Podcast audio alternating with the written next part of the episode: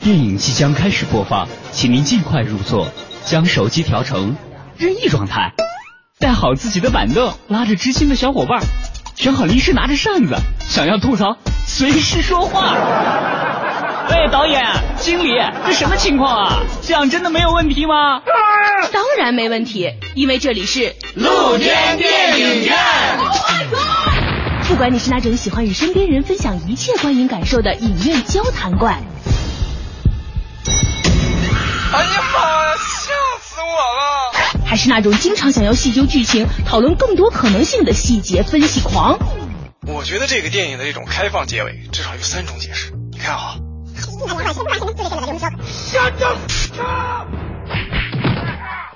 又或者你是那种想要去看电影，但是不知道哪些好看的呆萌天真系。嗯，都有什么好看的电影啊？好看，好看，好看，好看的电影。哼，多了。在这里，你都能找到那个属于自己的观影节奏，说看就看，放松惬意，分享电影，畅谈心声。露天电影院，我们不仅给你带来好看的电影，更会向你展示电影背后更多精彩的故事。完成工作室电影盘第三季露天电影院现在正式播出。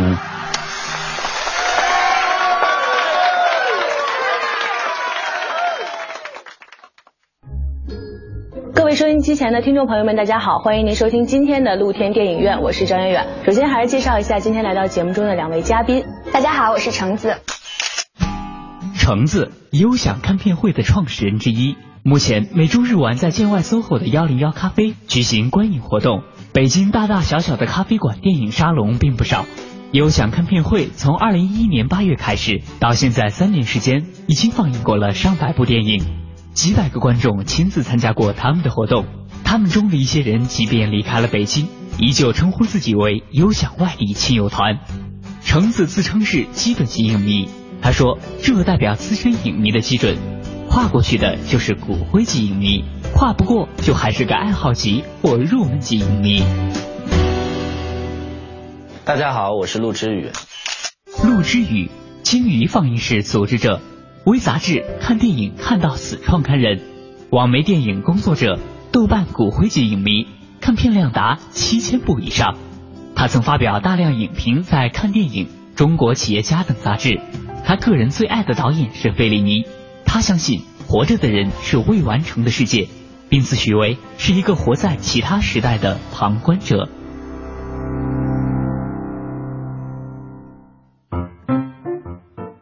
两个熟悉的好朋友坐在一起，我们今天录一个话题，可能比较适合大家，不知道是不是适合，还或者说会被大家追杀啊？就是晚上听的电影的类型。一般晚上大家都会听什么？听节目的话会听一些，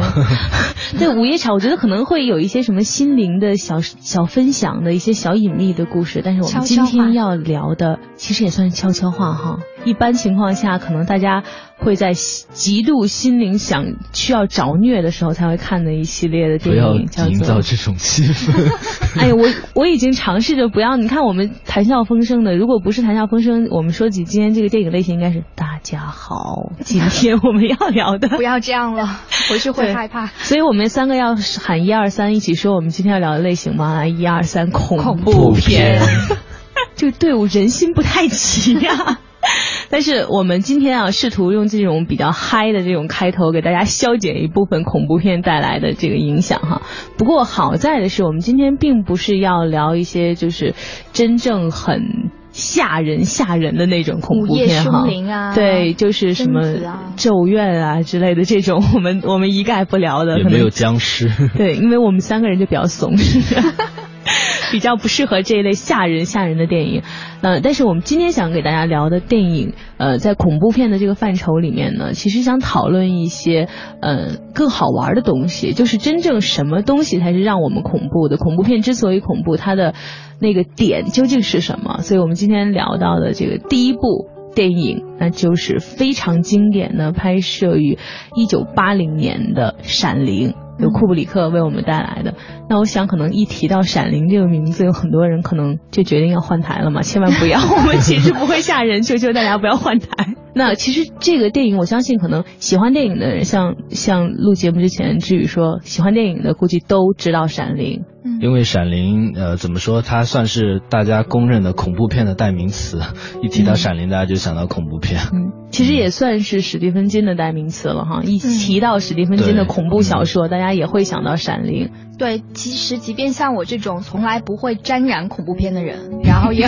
还是忍不住会把《闪灵》奉为啊经典中的经典。嗯，就算你不喜欢恐怖片，你也绕不开这个，对，都会去看，因为它是属于大师的经典的电影哈。我接触《闪灵》这个好像确实不是通过电影接触的，是通过书来接触的。最开始的时候，是因为我本来就是很胆小的人，然后不太喜欢看恐怖片，然后我就觉得其实一开始你会觉得看书是一个相对安全的选择，因为你可以控制自己的想象嘛，不用想的很吓人，然后你会觉得自己相对是安全的。但没想到看书之后，你会发现其实比看电影还要吓人。所以你也有把书放到冰箱里面去冰吗？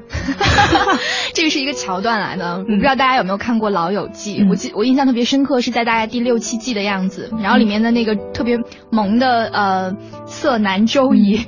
他就特别萌的色男，对他的朋友，然后就打开冰箱，看到冰箱里面冰着一本《闪灵》，嗯，然后就问周怡，然后周怡说。啊，我我在半夜看这本书的时候实在太怕了，然后我就把它冰到了冰箱里，然后所有的人都露出非常讶异的眼光，然后就这样冰到冰箱里，难道它就不会出来吓人吗？对，其实《闪灵》这个作品啊，我觉得从一开始就是从这种文字版作品出来的时候，就真的是争议也很多。据说这个作品是真的能吓到人，在看书的时候就心脏病突发的作品。我也一开始是因为这个我才想要去看的，但是看的过程中真的是觉得在你看书的过程中，旁边不能出现。任何异响，你知道吗？如果有任何异响，有人经过或者有人敲东西，你都会觉得瞬间毛骨悚然到极点。而且，可能也是这个作品最早塑造了我对浴缸的恐惧。我觉得 浴缸起拉起的浴帘，就是一件特别恐怖的事情。为什么一说到浴缸，我就想到就希区柯克的精神病患者呢？不过他那是淋浴哈。对你那是浴缸，对我那是浴缸。但其实说这么多，都是为了向大家表述这个作品《闪灵》之所以会给大家这么可以说深刻的印象，或者说是对于恐怖片，一想到恐怖片，可能都会绕不过去的。像陆志宇说，即使你不喜欢看恐怖片，可能会拒绝其他任何的恐怖片，但是这部片子你一定会看，而且看了之后会给你留下很深的印象。如果说到这个想到《闪灵》的话，你会想到的这种有。给你造成很深的印象的也好，造成了很长时间的心理阴影的，对，心理阴影和重创的情节都有哪些？非常多啊！其实，尤其是我第二遍，就第一次是在不明世事的时候，然后跟一群人看了之后，然后回去就好几晚睡不着。然后第二次看的时候，包括他一开始的一些情景的设定，杰克尼克尔森来到他要去这个新的酒酒店上任，然后他车开在路上的那个那个音乐，然后你会想，哦，他。真的是踏上了一个不归之路，有事儿 是吧？对，所以那个旅程本身就是一个是一个让人心里非常恐惧的一个地方。嗯，但是可能印象最深的还是他在一个幽闭的空间里面，这个有着闪灵的，就是有有着这个预知未来能力的这个小男孩丹尼。嗯，他在酒店的大堂里去骑那个车子，然后我不知道大家会不会有印象，就是这个地面上的那个地毯的色块儿。你从来不觉得一个几何的图形会让你觉得有这种恐怖和紧张、焦虑的感觉，但是这个电影它的语言、它的手法就是把这种感觉无限的放大化。于是这个这个小男孩他就骑着一辆儿童玩具车在这个地毯上面走，而且这个音效呢也同样也是在加强这种感受，那就是他走在地毯上的时候是悄无声息的，但是可能过一下他就会走到那个木板上面，又会有。有这个咯吱咯吱的声音，于是你你不知道它通往，就它可能会拐拐一个弯，你不知道它会会不会通往那个空间，然后它下一秒又会看到什么，所以这些我觉得就是恐怖片的这个极致了，就是那种未知。我觉得在这个电影里面，让你觉得，包括这个书里面，你觉得最可怕的地方，就是并没有出现什么浑身是血爬着的小孩啊，或什么这种 这种场景，反倒是你心里面那种担忧，觉得觉得会发生什么，觉得下一秒要有什么变化，对。其实对我来说，刚刚 P 晨也提到，就是幽闭空间，因为很多恐怖片里面都是以这种幽闭，包括像禁闭岛之类的，都会、都会提到这种。但是像呃像这个片子里面，因为杰克尼克尔森演的是一个就作家嘛，他是需要有写作的。像类似这样的恐怖片里面，主角都会是作家，或者他是需要有一个安静的环境来创作。这个就让我想到之前科恩兄弟有个片子叫《巴顿芬克》，又叫《才子梦惊魂》，它里面也是找了一个，就男主角找了一个旅馆在创作，然后他在半夜写剧本的过程中，然后墙纸就开始剥落，嗯，整个房间会有一些异响，包括他走廊都会出现一些很奇怪的，包括后来还是有一些火啊之类的。然后甚至他第二天早上起来的时候，发现身边睡了一个人，的身下有一滩血。这种，他通过一些幽闭空间里面对人的一种心理状态的异化，然后呈现出一种就是他一些幻觉的东西。所以这个片子里面，就是因为我们平时在经历过这种，也会有一些独处的时候，嗯，就是也会有一些。就尤其是在看完恐怖片之后，你会想到，哎，有些事情会在自己身上发生，这些本身就是一种心理的恐惧。然后这片子里面还有一段是，就是两个女孩 出现，嗯那段其实有对有血淋淋的场景是有的。嗯然后这一段觉得被后来很多的恐怖片都运用了，嗯但是后来的片子我都没什么感觉。但是当时在看《闪灵》的时候，看到这一段时候，还是挺震撼到我的。因为他是开创者嘛，对对对就是他是开创者从电梯里面喷因为后来韩国有个片子叫《强花红强莲》吧，花红莲对就是两两姐妹坐在沙发上的就其实完全就是从那个《闪灵》来的。嗯对，其实这些，比如说血水飞溅啊，然后看到一对姐妹啊，这样的镜头，我觉得他是一个开创者，但可能给我们印象特别特别深刻，你一直会想起来的，还是说到这个杰克尼克尔森，他作为作家，然后他几个月来在那个幽闭的酒店里创作，但是最终揭晓出他创作的那个作品的一沓稿纸上面写的、嗯写到的，其实只是一句话啊，就是。嗯只工作不对不休 no 息 play 嗯 makes Jack a dull boy。然后，并且你看到他那个稿纸上呈现的样子是，好像这个写书的时候手稿可能会有像诗篇一样的那种那种排版，嗯还有密密麻麻的一一行一行的。然后，所以那个时候他的妻子在翻阅那些稿纸的时候，哇，你真的觉得那个那那种那种恐惧感是从头顶然后一直到身身体的这个每个地方。我是觉得这个演员杰克尼克尔森这个人，就真的是看这个电影会让你想一件事情，就是是不是有一类人天生他就不太适合演正面的角色和那种 很天生神经质。他真的是天生神经质，而且他一个眼神，即使这个人你会觉得，当然你知道这个剧情，这一家子上路的时候你就知道不妙，就是要倒霉是吧？但是你真的看他那个表情的时候，即使在最一开始好像一片祥和的时候，最开始刚刚到饭店的时候，你也会觉得他一个转头啊或者一个微笑，你就觉得这个人哪里不太对，就会给你那种。有点怪异、神经质那种效果。我记得其实里面有一场，他跟他妻子之间好像是两个人没有说什么特别，好像他当时说的是就是嗯，你说要带孩子去医院，但是你有没有想过我的时间怎么安排？然后一步一步紧逼的那个过程，嗯，真的是让你感觉到一个人可以仅凭眼神，然后。很平常的台词，让你觉得内心极度的恐惧，因为你很担心，你觉得他下一秒马上就要做什么了，那种心理上的恐惧很就杰克尼克尔。森他还算是怎么说？他这个演员长得就让人觉得呃很有戏，然后很有神经质的一方面。包括他演的那个《飞越疯人院》里面，也是演一个就假装疯子，但是看起来比所有真的疯子还疯的一个人。然后这个片子应该就库布里克他也是一个很疯狂的人嘛，但是杰克尼克尔森就两个疯子撞到一块儿，然后嗯拍出这样一个闪灵。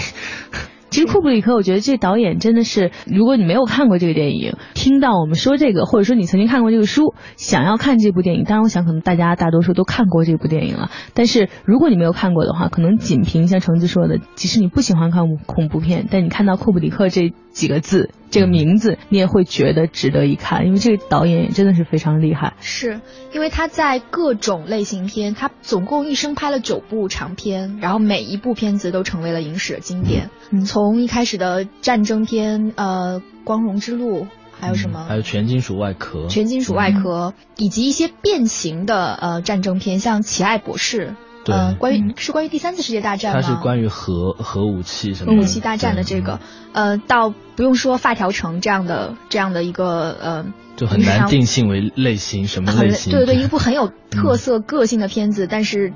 基本上没有人会不觉得它是一个天才导演的作品。再到恐怖片和科幻片，就科幻片的《二零零一太空漫游》，我记得我。前一阵子看的时候，真的不敢相信那是六零年拍的基本上都是影史上 number one 的作品，在某一类型里面。是，就是你从来没有失手过，就感觉。你很难去定义他拍的是什么类型片，因为他拍一个就变成那个类型片。包括他拍了，他还拍了那个纳博科夫那本小说叫《洛丽塔》，然后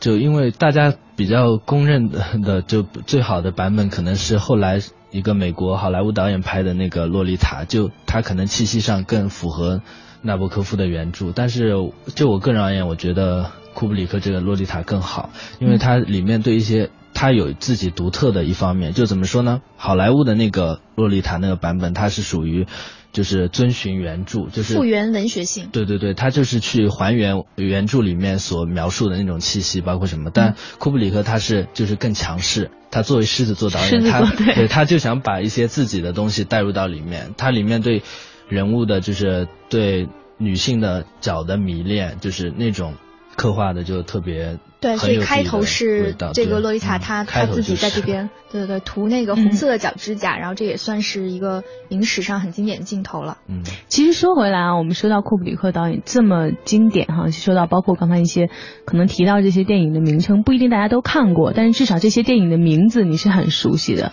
那如果说的话，你们觉得库布里克这个导演为什么能够有一个这样的，就或者说他是最吸引大家去看的？为什么能有今天这种位置？他的特点是什么呢？他的极致吧，我觉得是他个性里面要把一个东西做到极致的那种热情或者说激情。我记得他在一个颁奖的会议上面，他评论那个时候就大概八九十年代的美国电影，呃，他其实是有一些悲观的看法的，就是觉得那个时候的电影已经或者说好莱坞电影已经像被折翼的翅膀。但是，但是他自己却是一个非常有内在力量的一个导演，所以他说。如果我们能够让重新给这个电影插上这个翅膀，然后甚至我们要把它燃烧起来，然后让它最终绚丽那么一下，我也愿意成为这个这个人，并且他也鼓励很多年轻导演做这样的人。所以这也是他为什么每一部电影他都会去开创一个领域，做某种类型片或者某种非类型片，但是带有他非常明显的个人特色的电影的一个原因。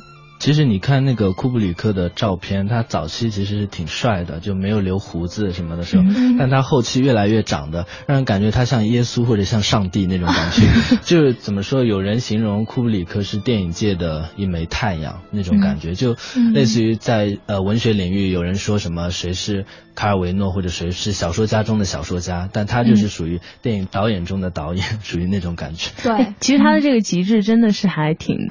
如果大家去看这个《闪灵》的这部幕后拍摄的花絮，会看到，包括他把这个原作者史蒂芬金都几乎要逼疯了。在拍这个电影的过程中，每天晚上两三点可能会接到一个电话，然后就问他一个问题，就问史蒂芬金一个问题：库布里克说，你相信上帝吗？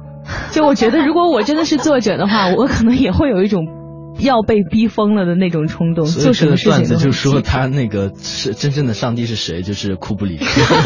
对，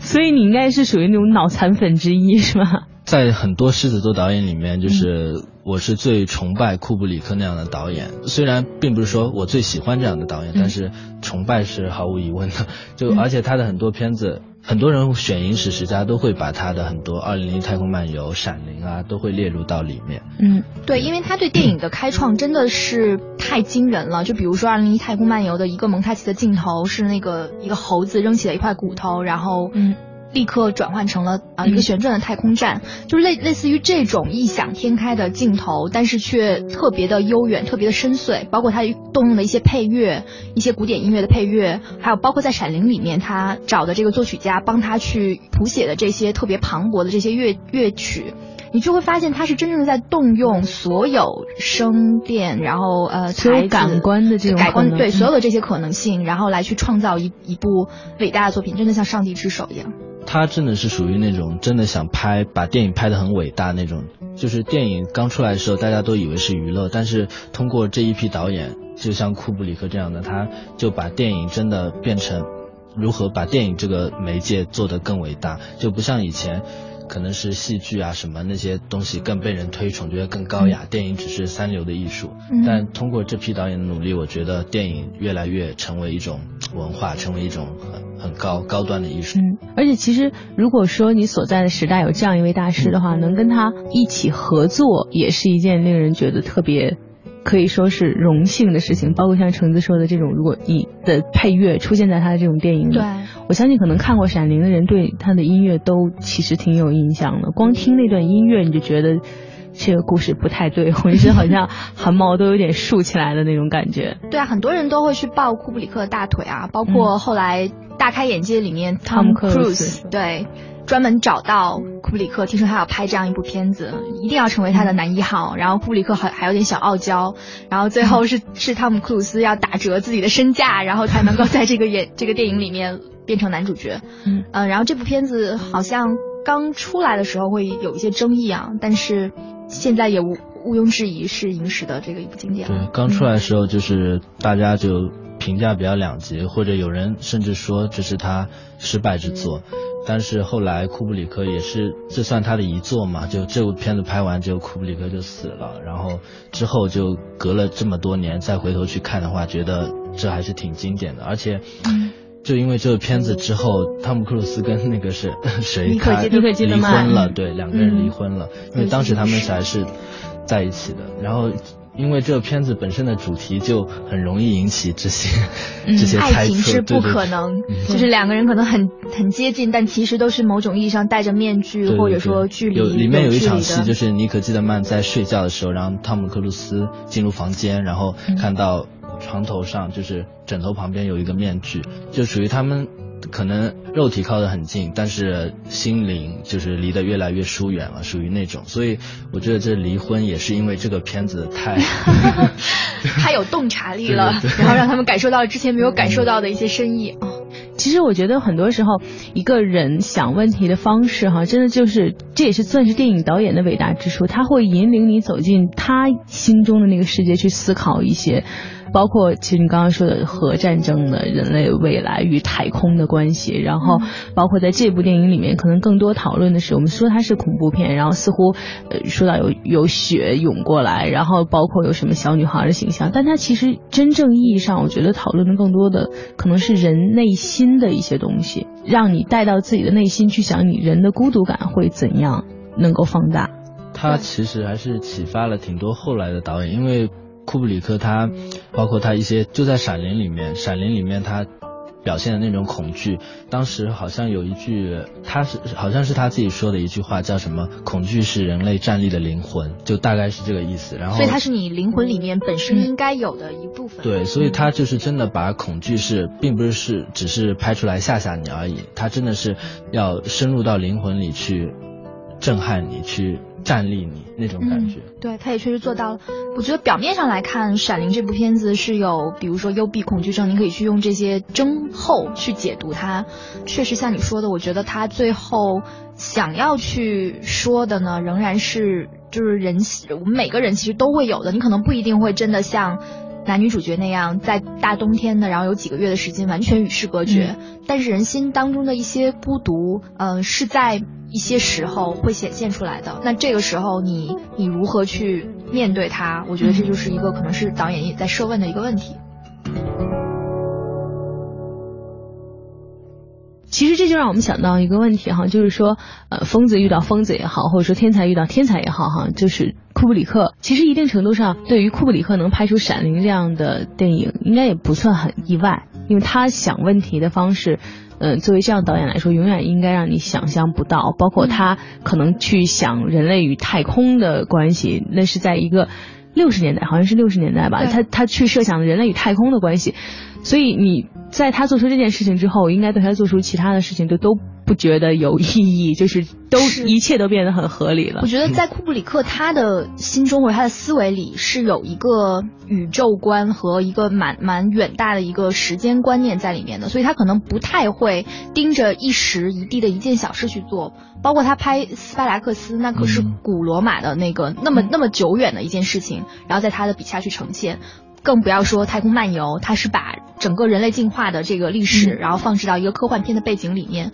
就哪怕是《闪灵》这样一部恐怖片，可能不需要什么我们去怎么去设想一个一个社会背景，但是它里面仍然有。就比如说它的酒店的名字叫叫 Outlook，所以它是一个预见未来的，有那么一个隐含的含义在。而且这个酒店本身它又是负载着一些历史的，无论是短期之内它有一些凶杀凶杀的案件在里面，还是。其实从长久来看，它也里面也提到说，这个酒店其实是建筑在呃之前印第安人的一个一个丧葬场上面的，所以它其实是有一些历史观被放置到了这个电影当中。就闪灵这个事情本身也是人遇见事情的某种能力嘛，所以我觉得这个导演他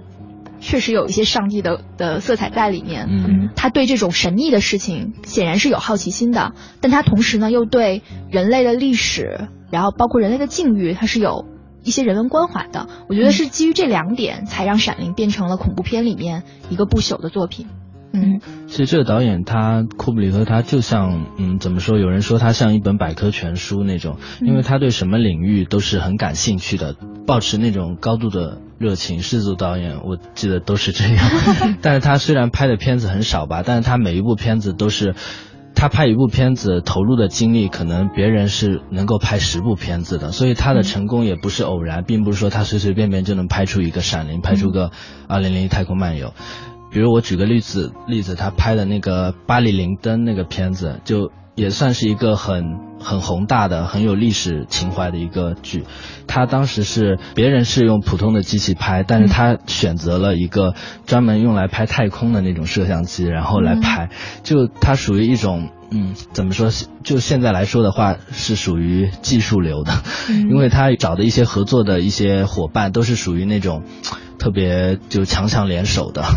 就在技术领域的一些超前的人士，对，都是一些超前人士。包括那个《闪灵》的配配乐的那个那个人，他找的也是属于就是在理工科方面特别牛的，而且是做电子配乐什么各方面。怎么说？很少有，一般就偏文艺的一些导演都会找一些。就文艺类的一些人，但他。是各个领域都会去介入，就像他之前还曾经想和阿童木之父合作，对吧？他的很多的那个想法，对，让你嗯无法预计。他是英国的导演嘛，但后来在好莱坞拍片，然后他当时呃我也听过这个故事，就是说他跟那个日本的呃手冢治虫，因为手冢治虫以前有个很经典的片子叫《大都会》嘛，他没有拍《大都会》，但是他剧本是很早以前写的，而且在库布里克看来，他也是属于那种。对科幻很，就是很有想法的一个导演，因为他也是作为日本的，就是动画之父，是属于那种日本第一代动画人那种身份，所以他当时拍《二零零一太空漫游》的时候，就是打电话，呃，是写了一封很。就很简短的信，对，哦，不是，很简短的信，哎，我也以为是很诚恳或者很热情洋溢。的信，但他态度肯定是很诚恳的，就是邀请那个手冢治虫参与到他这个太空漫游的项目中里面来，但是好像手冢治虫回了一封信，他说他有一百六十多个人要照顾什么什么的，然后可能里面有歧义吧，有文化的歧义，他可能说的是他工作室有一百六十多个员工吧，然后库布里克听成说他家有一百六十多个孩子什么的。然后他说：“你既然有那么多人要照顾，那就没办法参与我这项目了，没办法。”然后就后来等那个《二零零一太空漫游》就上映之后，然后手冢治虫去电影院看，然后他当时，我我无法想象他是不是泪流满面，但是他说这是一个不朽的电影，他没有参与，他感觉到很遗憾，就是这段。就算真的有一百六十多个孩子，也应该一定要参与这部电影。其实我觉得像这种，包括库布里克给我们的这种想象的空间，包括让你之后去觉得电影有的时候让你觉得很精彩，或者说很好看的地方就在这儿，就是让你能去想象一个人，大家同样是这个世界中的芸芸众生哈，他能用他的眼光让你怎样去反思在这个社会上发生的事情，以及用换一种跳脱出来，换一种世界观或者换一种观察的方式，能够怎么样去观察我们身边所发生的或。者正在发生的这一切的事情。嗯，包括像《闪灵》这个故事，说回《闪灵》这个故事，为什么我们讲到恐怖片会说到第一个说到它？它并没有特别，现在我们已经熟悉的，包括其实国产的恐怖片也有，日韩的恐怖片也。现在其实像日本、韩国，包括现在泰国，嗯，然后都已经形成了自己特别有风格的恐怖片。但是真正在你看的时候，让你害怕的那些地方，我们如果现在真的提炼出来的话，肯定会有一种是你因为你这内心与外在世界无法沟通的那种孤单所造成的这种隔离。对外界的那种太过浩瀚的一种恐惧吧，比如说《闪灵》里面，我还想再再重复一点点细节，就是女主角跟她的孩子那个 Danny 在外面的那个森林做成的迷宫里面在走路，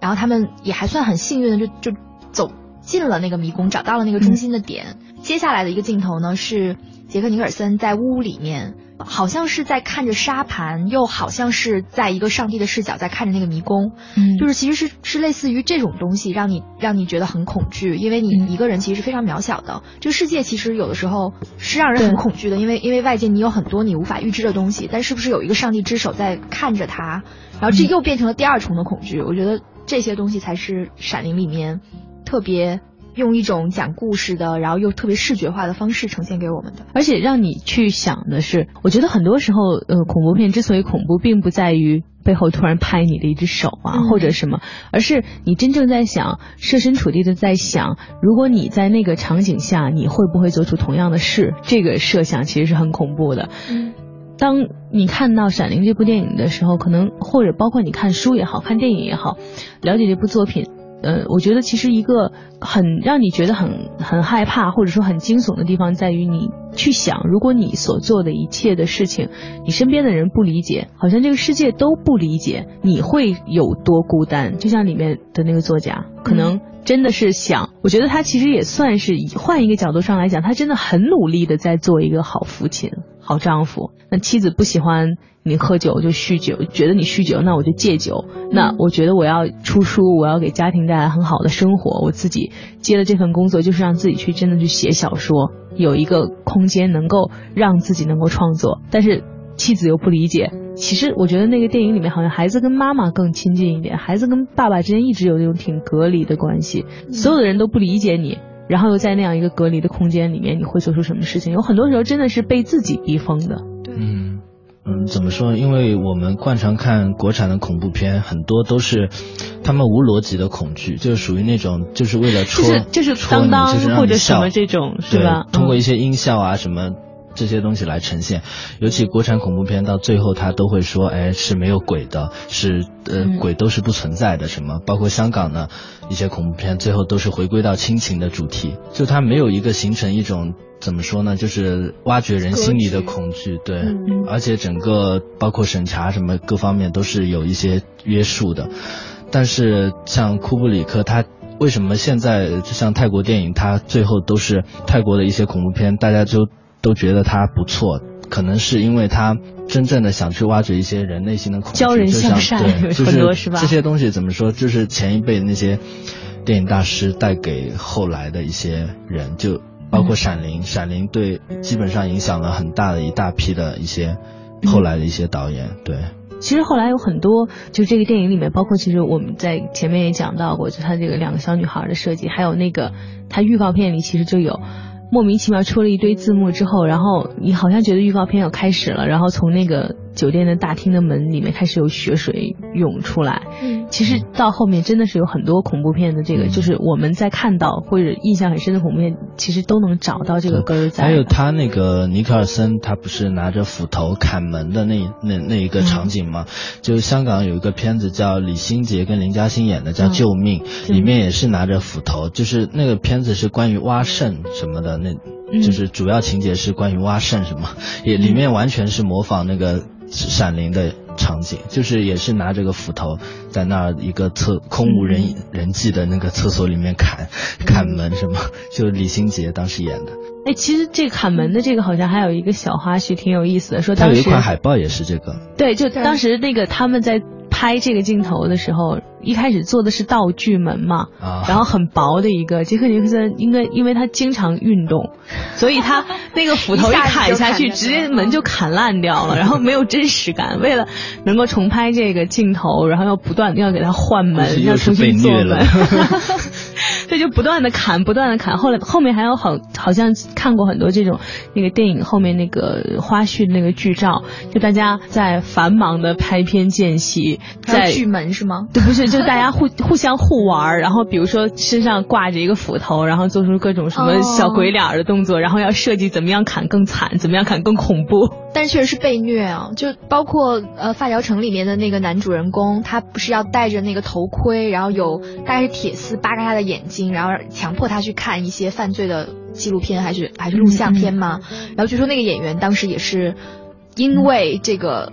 眼睛被扒的时间过长，然后角膜脱落，真的是在他的。跟随库布里克拍戏的这批演员当中，真是受了不少的罪呢。如果你喜欢史蒂芬金的《闪灵》，如果你喜欢库布里克，就一定要看这部由库布里克来拍摄的电影《闪灵》。在这部电影里面，库布里克就像打开了他大脑的放映院，可以像是一个电影的放映院一样，把他脑海中的有关于《闪灵》的故事展现在你面前。相信我们，你一定不会觉得失望。感谢大家收听今天的节目，欢迎你明天同一时间继续关注露天电影院。Thank you.